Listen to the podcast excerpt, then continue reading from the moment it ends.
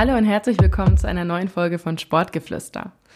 In dieser Folge spreche ich mit Satu Sabali. Satu ist eines der größten Talente in der amerikanischen Frauenprofi-Basketball-Liga. Sie kommt ursprünglich aus Berlin, ist 22 Jahre alt und lebt seit einigen Jahren in den USA. Dort hat sie im April für ziemlich großes Aufsehen gesorgt, denn ihr ist Historisches gelungen. Sie wurde beim Draft an zweiter Stelle gepickt und das ist bisher noch keinem Deutschen oder keiner Deutschen in der NBA oder WNBA gelungen. Und künftig wird sie also für die Dallas Wings in der WNBA auflaufen. Satu will aber mehr sein als eine Athletin und erhebt deswegen auch ihre Stimme für Themen, die ihr besonders wichtig sind. Eines davon ist Rassismus und das ist auch ein Thema, das mich persönlich sehr bewegt. Deshalb habe ich in dieser Folge mit ihr nicht nur über ihren Werdegang als Sportlerin gesprochen, sondern eben auch über das Thema Rassismus, über ihre Erfahrungen als schwarze Frau in Deutschland und den USA. Und ja, ich wünsche euch jetzt einfach viel Spaß beim Zuhören. Hi Satu, alles klar bei dir? Ja, mir geht's. Ich meine, ich bin gerade aufgewacht, ähm, Früchte gegessen. Mir geht's gut. Auf dir Schön, auch? okay. Ja, bei mir ist alles gut. Ich freue mich wirklich sehr, dass es jetzt heute geklappt hat. Mhm. Das ist echt, ähm, ich habe so viele Fragen. Ja, leg los. Und deswegen, ja genau, legen wir jetzt einfach mal los. Ähm, also du bist geboren in New York, du bist aufgewachsen in Berlin und wohnst jetzt seit knapp drei, vier Jahren in ähm, den USA. Wenn man das liest, dann denkt man sich schon, okay, die ist für ihr Alter echt rumgekommen. Wie hat sich das dann bei dir ähm, geprägt, also in deiner Person? Was hat das mit dir gemacht, dass du so einen ähm, vielseitigen Hintergrund hast? Ähm, auf jeden Fall viel offener gegenüber Leuten. Uh, ich würde sagen, dass viele Kulturen mich geprägt haben und ich dadurch echt wirklich offenherzig gegenüber allen Kulturen bin. Und dass ich wirklich einfach ähm, viel Wissen habe über andere Kulturen. Also irgendwie prägt sich das dann ein. Ich bin eine Person, die sehr interessiert ist an allem, was abgeht und dadurch interessiere ich mich halt wirklich so an dem, was passiert in Gambia, was mit gambischen Leuten passiert oder viel auch mit Afrikanern passiert in Deutschland.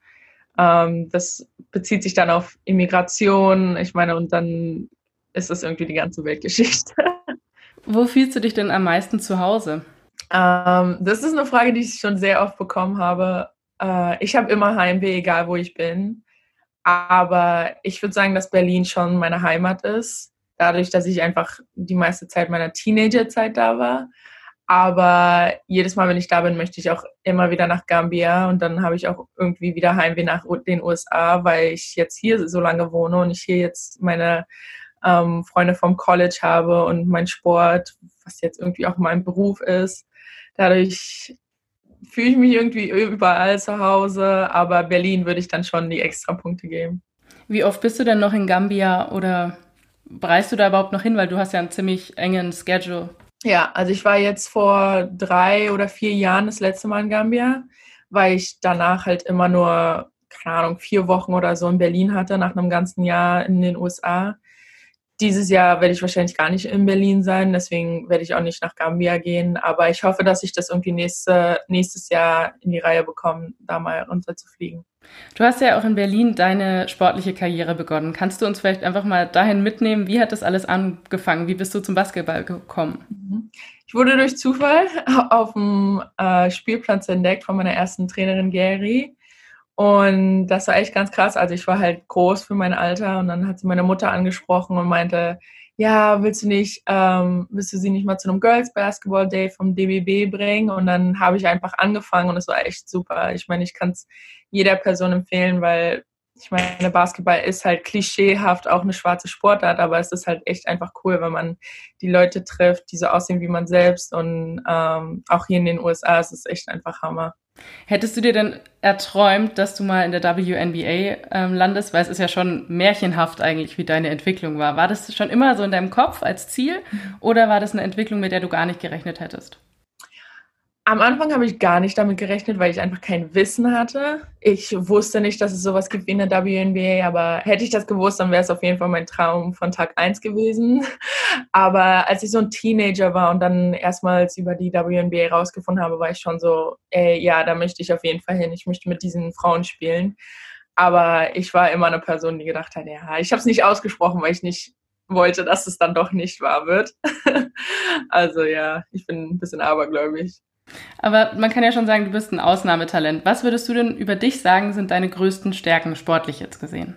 Sportlich, dass ich sehr vielseitig bin. Ich kann ähm, auf vielen Positionen spielen und bin echt einfach ähm, ja, vielseitig. Die Coaches können mich einsetzen auf der Position, die sie wollen. Und durch meine Größe, aber durch mein Talent, dass ich auf kleinen Positionen spielen könnte, habe ich halt oftmals Mismatches, also einen Vorteil auf meiner Position und das, das gibt halt wirklich viel. Das glaube ich. Du wurdest jetzt ja auch als Second Pick gedraftet. Das ist ja. noch keinem Deutschen oder einer Deutschen gelungen in der NBA oder WNBA. Kannst du uns vielleicht mal kurz dahin mitnehmen, was war das für ein Gefühl, als du da saßt mit deiner Schwester und deinem Bruder, habe ich gesehen, und mhm. das gesehen hast? Was ging da in dir vor? Das war irgendwie echt krass. Also ich weiß nicht, ich war echt sprachlos und ich war einfach nur, ich war wirklich nur glücklich. Ich konnte ich es gar nicht fassen. Wir haben uns alle, alle so in die Arme genommen, haben gelacht und dann ging aber auch vollkommen der Stress los. Deswegen konnte ich es gar nicht genießen am Anfang, aber dann, als alles erstmal ein bisschen ruhiger geworden ist, habe ich wirklich, ich weiß nicht, war, ich war dann auf dem Rasen und habe einfach nur gelächelt und gechillt und das war echt richtig cool. Und ich habe erst danach herausgefunden, dass ich wirklich der höchste Pick seit der deutschen Geschichte bin. Äh, und dann war das auch noch mal so ein, oh krass, das ist schon eine krasse Verantwortung. Was für eine Verantwortung empfindest du denn dabei? Ähm, dass ich auf jeden Fall gut sein muss. Also ich muss Deutschland jetzt irgendwie auch repräsentieren, ich muss mich gut repräsentieren und meine Familie.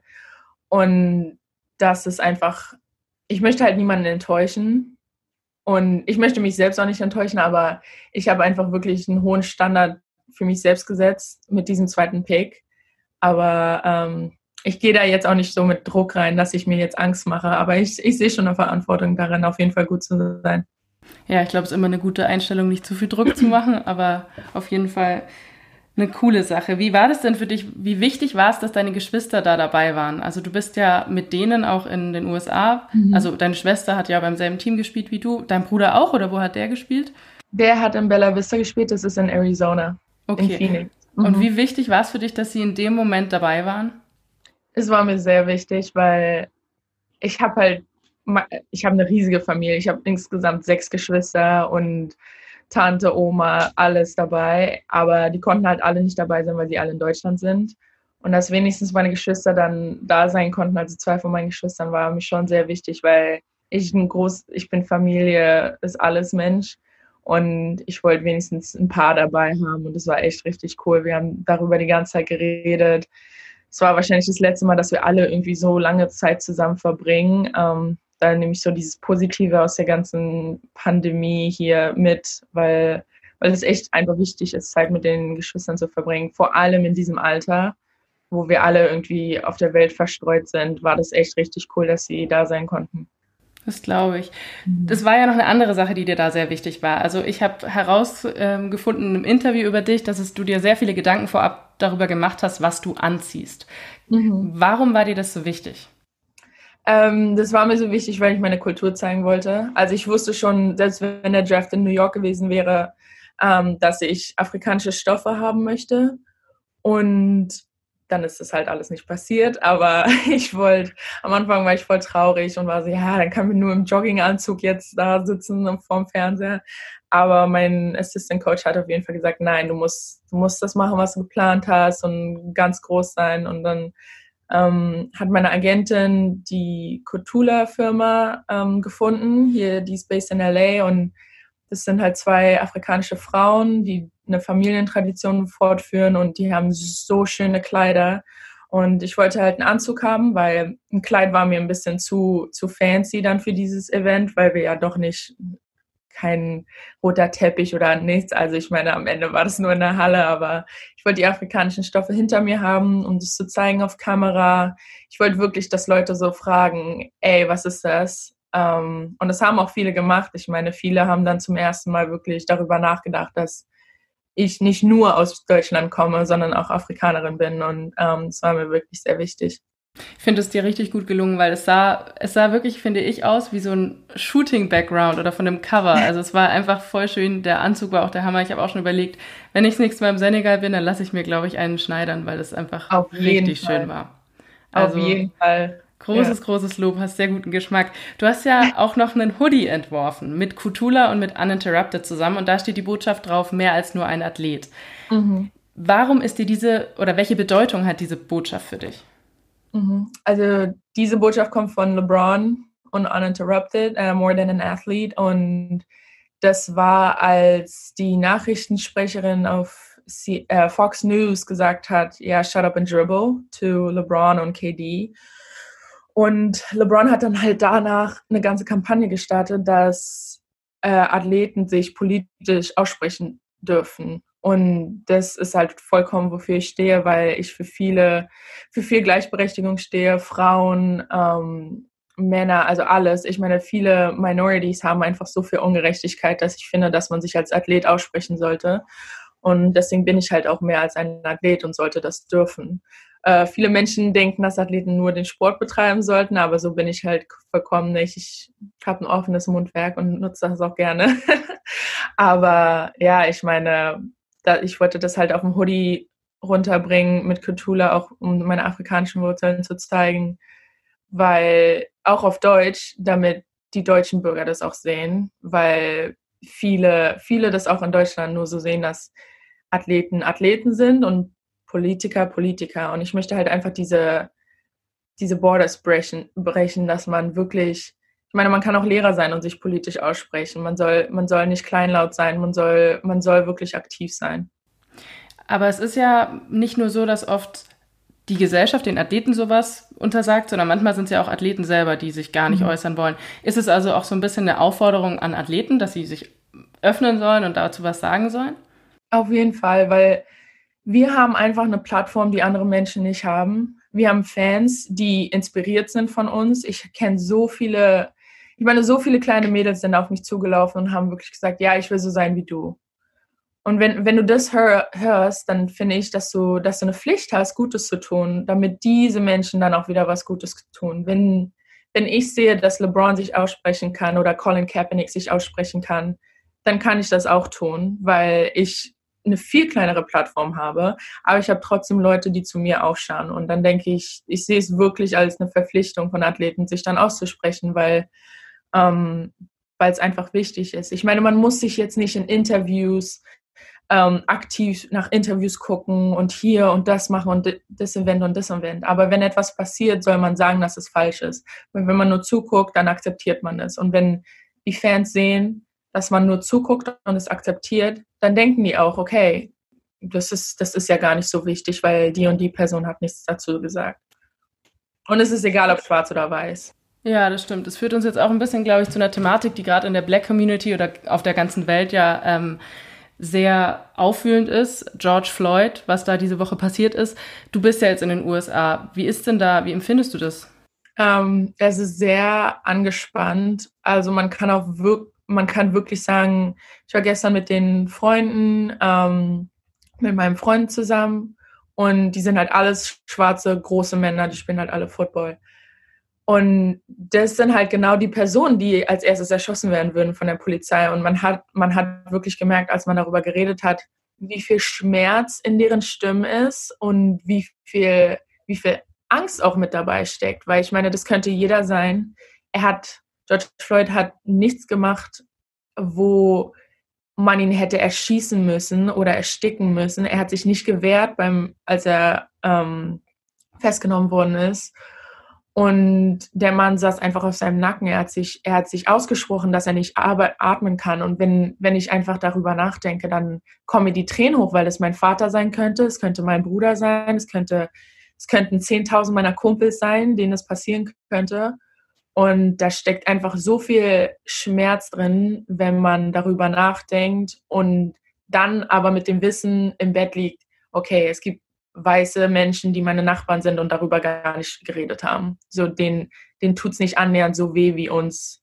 Und das, das ist dann wieder frustrierend, weil man nichts machen kann. Man, man kann nichts machen, außer Petitionen unterschreiben, anzurufen in den Büros, dass die Poli Polizisten gefeuert, äh, gefeuert werden müssen und protestieren. Und mein Cousin, mein Cousin Alio, der ist in Minnesota der kommt auch aus Gambia und der meinte auch, dass er auf den Straßenbahnen protestiert hat und dass es komplett wild ist, dass es wirklich wie so eine Riot ist. Aber ich denke, dass irgendwann ist es einfach zu viel und dass man sich einfach aussprechen muss und auf die Straßen gehen muss. Ja, ich glaube auch, dass vor allem jetzt bei dem Vorfall, was mich so schockiert hat, ist das, dass eben jetzt keine Waffe verwendet wurde. Also ja. wo du noch sagen kannst, es war vielleicht, also es ist kein Effekt, aber es ist kurz mhm. passiert und die Person ist tot, sondern bis du jemanden erstickst, es dauert so lange und dieser Polizist hätte so viele Möglichkeiten gehabt, einfach sein Gewicht wegzunehmen. Und das war für mich so eine stille Brutalität des Ganzen. Ich war auch gestern im Bett gelegen und ich konnte nicht schlafen. Mich hat das total aufgewühlt, ja. weil genau wie du gesagt hast, ich habe meinen Papa im Kopf, ich habe meinen Bruder im Kopf, ich habe alle Schwarzen einfach auf der Welt im Kopf und das ist so brutal, man kann es eigentlich gar nicht in Worte fassen. Also das ist ja. einfach der Wahnsinn.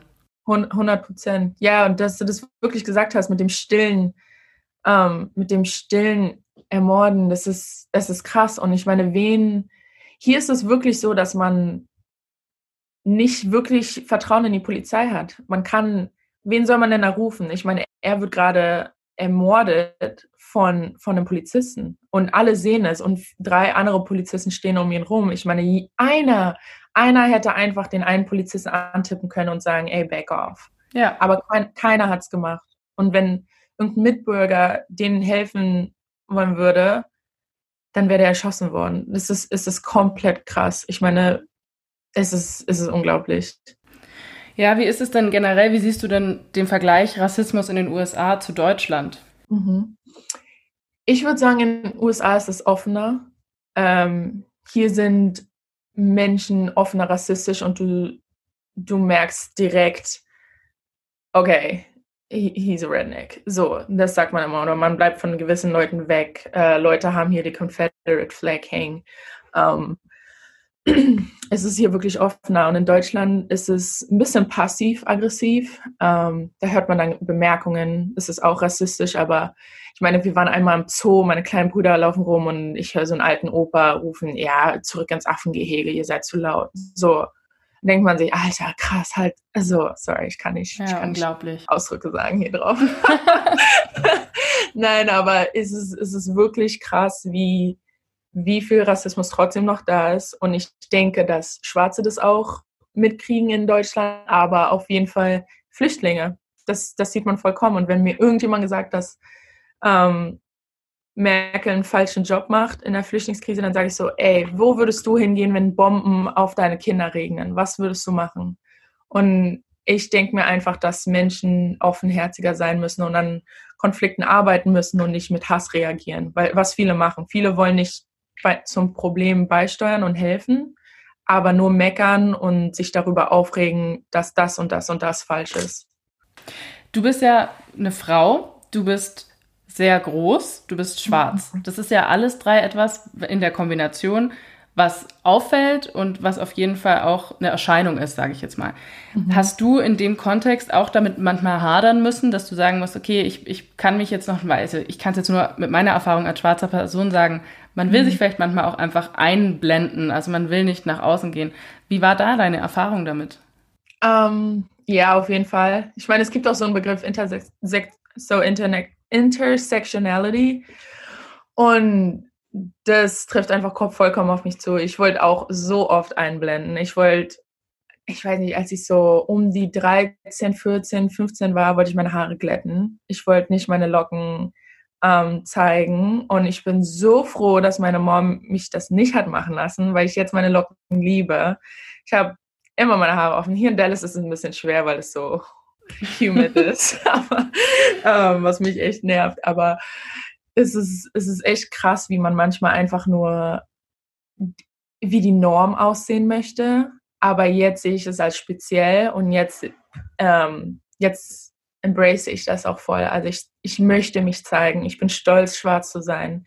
Ich sehe Frauen auf Social Media, die so wunderschön sind und schwarz sind. Ich habe meine großen Lippen mochte ich nie. Und jetzt liebe ich große Lippen. So, ich finde ich finde das richtig schön, eine große Lippe zu haben und eine größere Nase, nicht so eine kleine Nase. Und es ist egal, wie man aussieht, aber ich denke einfach, dass man, dass man Komfort finden muss in anderen Personen. Und das ist, das ist einfach wichtig, weil es schwer ist. Es ist schwer, als einzige Schwarz in der Klasse zu sein, weil jeder weiß, wann du immer zu spät bist. Jeder weiß, wenn du in den Raum kommst. Du kommst immer in den Raum und siehst weiße Menschen und das ist normal für viele Deutsche, Afro, Afrodeutsche. Ähm, aber wenn man sich das mal überlegt, wenn man eine weiße Person in nur einen schwarzen Raum ansteckt äh, und die alle einen angucken und alle die blonden Haare anfassen möchten, dann würden die verstehen, wie wir uns fühlen, wenn Leute immer fragen, ey, kann ich mal deine Haare anfassen? Oh, die sind ja so lockig. So, okay, back off. So, du musst meine Haare nicht anfassen, ich bin nicht im Streichel so. Aber ja, auf jeden Fall, ich hatte das ganz oft, dass ich einblenden wollte, aber jetzt, jetzt genieße ich es, rauszustehen und ich weiß nicht, ich finde es echt schön jetzt. Aber es ist ein Prozess, den man einfach lernen muss. Man muss lernen, sich selbst zu lieben, wenn man immer anders aussieht. Es ist einfach so. Du engagierst dich ja selber für ziemlich viele Themen. Du hast jetzt vorhin auch schon ein paar erwähnt. Ähm, was ist denn für dich so deine Vision, dein Ziel, wenn du jetzt überlegst, in, ich sag mal, 60 Jahren willst du zurückgucken, was hat Satu dann gemacht und geschaffen? Ähm, ich will auf jeden Fall für mehr Gerechtigkeit stehen. Ich will ähm, Menschen helfen, die sich selbst nicht helfen können. Und dann möchte ich auf jeden Fall, dass mehr Mädchen Basketball spielen. Ich finde, das hat mir so viele Türen geöffnet, das hat mir so viele Möglichkeiten gegeben. Ich meine, ich bin nicht, ähm, also wir waren wirklich nicht reich als Familie und hatten nicht viel Geld und ich bin rumgereist in Europa, ich war in Amerika, ich war hier und hier. Und das, das wäre einfach nie möglich gewesen ohne Basketball. Deswegen würde ich auf jeden Fall mehr Menschen dazu inspirieren, Basketball zu spielen. Und da sind auch viele Projekte, die jetzt langsam Gestalt annehmen. Und sobald Corona aufhört, hoffe ich auch, dass ich in Deutschland ein paar Basketballcamps machen kann, weil ich so angefangen habe. Und es, es braucht nur wirklich einen kleinen Stups, dass man anfängt. Aber ähm, ich will, so das größere Bild für mich ist auf jeden Fall, dass ich wie, wie LeBron einfach für Gerechtigkeit stehen möchte und Sachen bewirken möchte, die Leute inspirieren und auffordern, Gutes zu tun. Du hast ja auch Kontakt gehabt mit LeBron. Ich glaube, er hat dich kontaktiert. Was genau war der Kontakt? Worum ging es? er hat auf jeden Fall gesagt, dass ähm, wir mal zusammen ein Workout machen sollten in LA.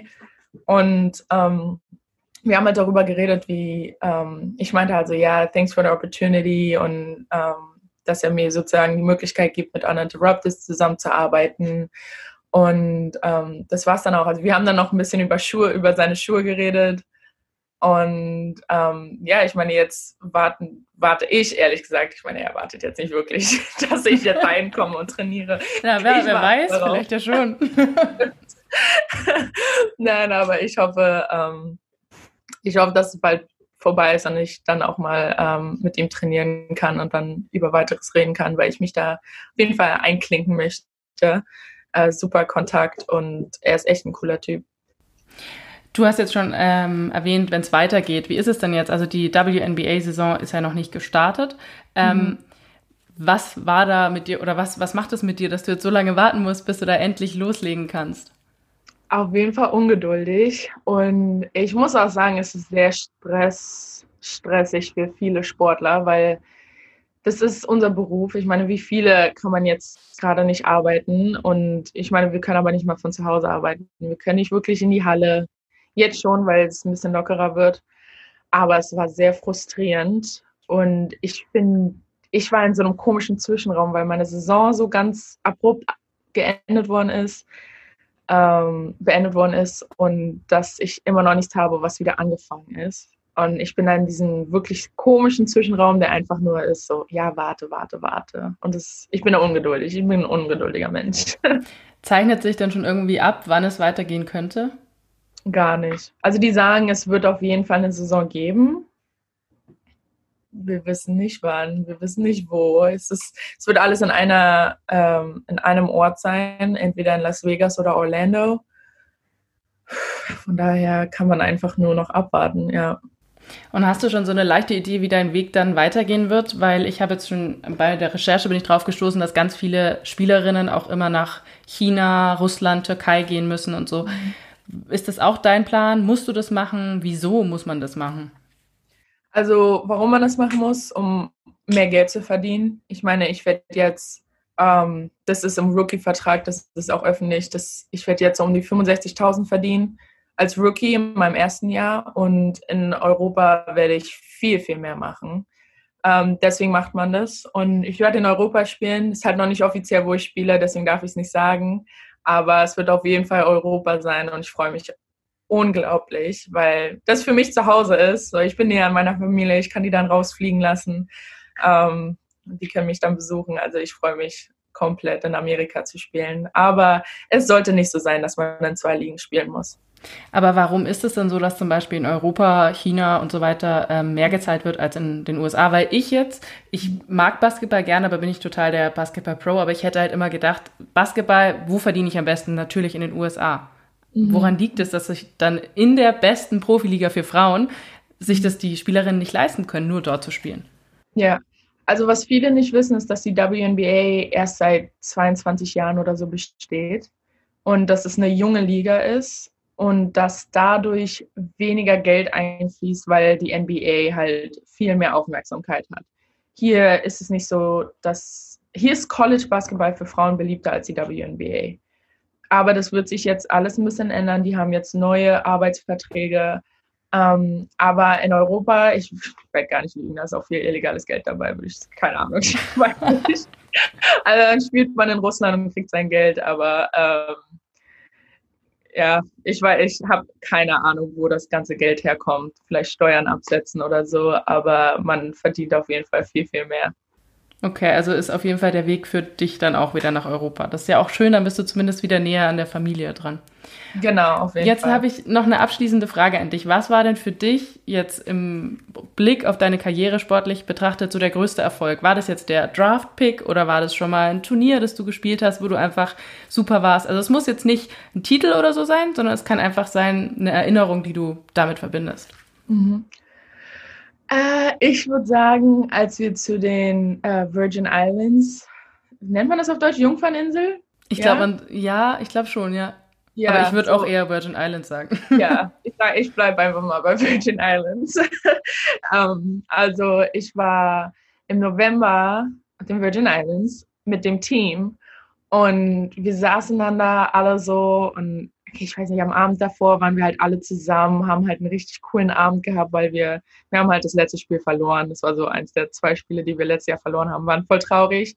Aber dann meinten wir so, ey, lass uns einen guten Abend haben, sind dann nochmal in die Stadt rein. Ähm, und wir waren überkrass. Wir waren halt im Ritz-Carlton, was normaler nie, normalerweise niemals passiert. Nicht schlecht. Dann waren wir da so, ja, es war echt richtig cool. Und am nächsten Morgen sind wir halt alle irgendwie so zum Strand runtergelaufen, haben gefrühstückt und saßen dann da auf unseren Pedalboards. Und ich kann mich halt ganz genau daran erinnern, wie Sab, also Sabrina, mein Teammate und ich, einfach so ein bisschen rausgeschwommen sind und über nächstes Jahr geredet haben und uns, uns einfach so Gedanken gemacht haben. Und dann war es echt richtig cool, wie wir einfach nur so gesagt haben, ey, das ist so krass, wir wären hier niemals ohne Basketball. Und das ist für mich so mein größter Erfolg, mit den Leuten, die ich liebe, zusammen zu sein und an einem Ort wie den Virgin Islands zu sein im Ritz-Carlton. Also es war einfach so, es war ein Traum.